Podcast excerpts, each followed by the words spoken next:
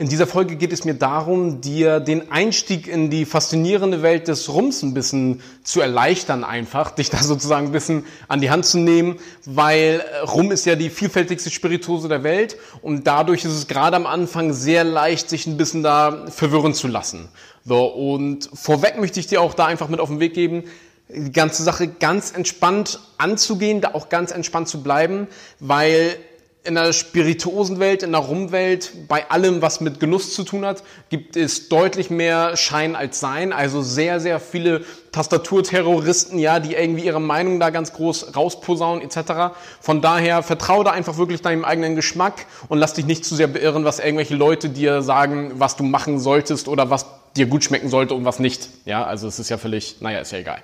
So, ähm, auch, es wird keine Folge, wo es jetzt wirklich um die Produktion geht. Wenn dich die Produktion, die Herkunft und die, Herst ähm, und die Geschichte äh, sehr interessiert, würde ich dir sehr die Folge 6 und 7 empfehlen. Da bin ich sehr detailliert auf diese ganzen Themen auch drauf eingegangen, aber ich möchte das jetzt alles nicht nochmal wiederholen. Das wird ein bisschen zu viel, dass wir jetzt hier so eine kurze und knackige Zusammenfassung haben.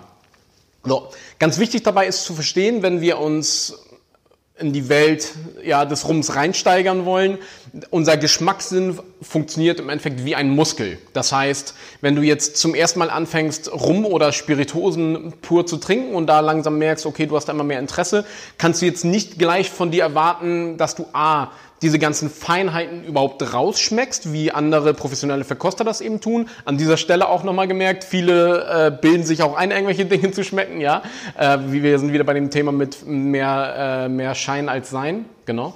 Und gleichzeitig sind wir dann oftmals sensorisch auch einfach überfordert. Also du wirst ja auch nicht anfangen, wenn du die ganze Zeit unsportlich warst, 30 Jahre lang keinen Sport gemacht haben, äh, hast ja auch nicht die Erwartungshaltung, dass du jetzt auf einmal beim Bankdrücken 200 Kilo stemmen kannst. Weißt du, was ich meine?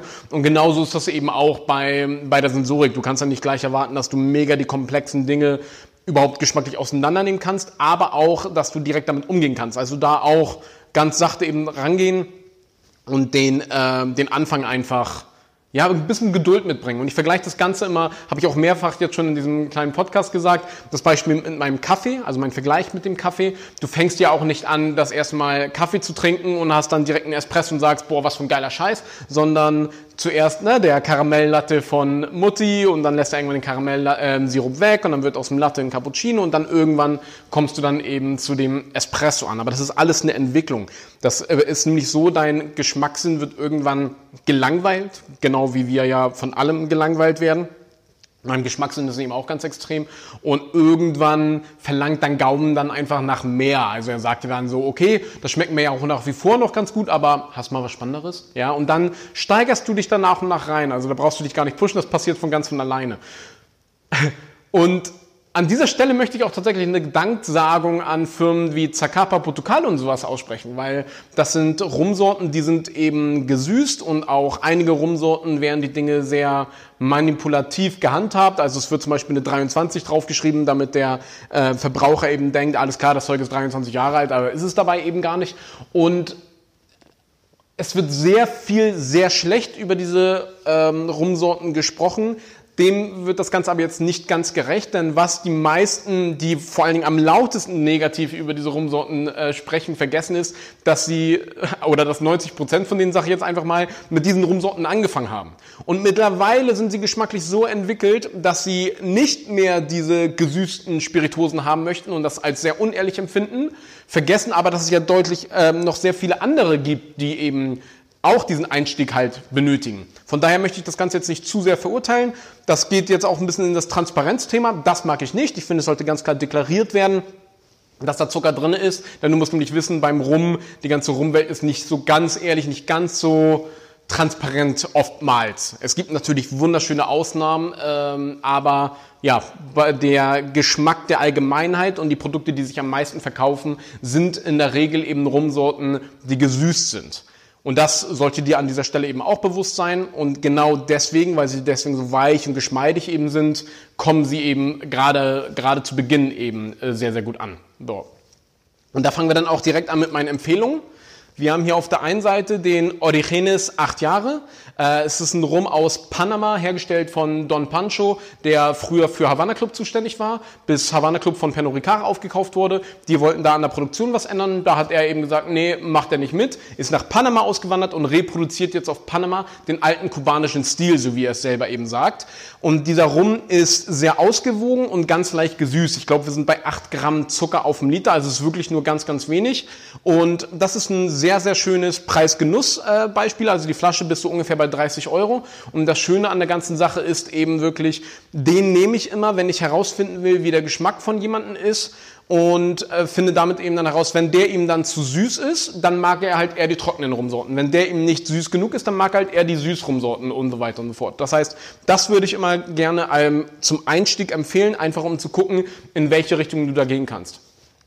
Dann haben wir den English Harbor, ja, ist ein äh, Rum aus Antigua und der ist fünf Jahre im Fass gelagert und das ist mein absoluter Preis, äh, Preisgenuss-Favorit. Die Flasche kostet gerade mal 20 Euro, ist der Oberknaller, ist einfach ein mega geiler Stoff, extrem schon wirklich geschmacklich sehr vielfältig, aber nicht zu anspruchsvoll. Das ist das Schöne an der Sache. Das ist ein kompletter Underdog, also das Ding ist brutal unterschätzt und ich meine 20 Euro, worüber reden wir hier? Also kannst du dir reinweise wirklich da immer äh, mit gutem Gewissen, Gewissen genehmigen und auch ganz ehrlich, wenn du schon ein bisschen rum erfahren bist, kauf dir unbedingt davon mal eine Flasche es ist einfach ein fantastischer Stoff und das Geld ist, und ja, also geht gar 20 Euro, der macht ja, der macht ja schon fast den Markt kaputt. So preiswert ist das Zeug. Und an dieser Stelle möchte ich natürlich auch noch mal ein bisschen, ähm, ja, mein Podcast nur so ein bisschen Eigenwerbung zu machen, ja. Ähm, unser Wagemut PX Cask ist genau aus diesem Grund von uns eben äh, konzipiert worden.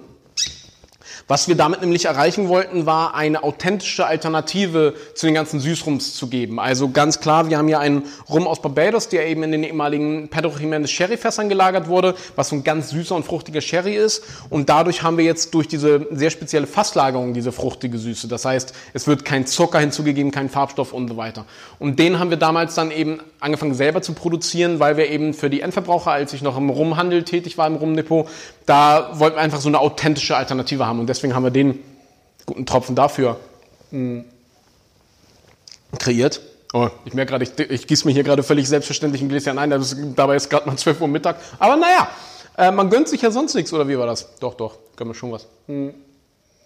Ich packe dir auch von den ganzen Rumsorten unten im Video nochmal einen Link ein. Dann kannst du dir auch direkt da, ähm, findest du sie auch einfach direkt.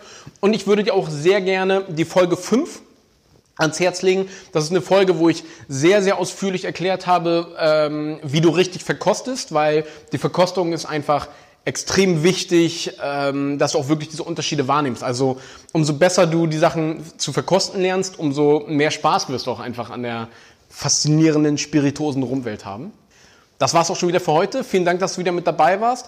Und wenn es dir gefallen hat, dann hinterlass doch bitte auch eine Bewertung. Gesell dich aber vor allen Dingen mit in unsere Facebook-Gruppe der Wagemut Taste Academy. Und da würde mich auch einfach sehr freuen, wenn du mir ein bisschen deine Empfehlung geben würdest, was du damals, als du angefangen hast, rumzutrinken, extrem gut fandest und ja, was dir ein bisschen die Welt des Rums eröffnet hat. Mein Name ist Nikolas Kröger von der Wagemut Taste Academy und ich wünsche dir noch einen schönen Tag.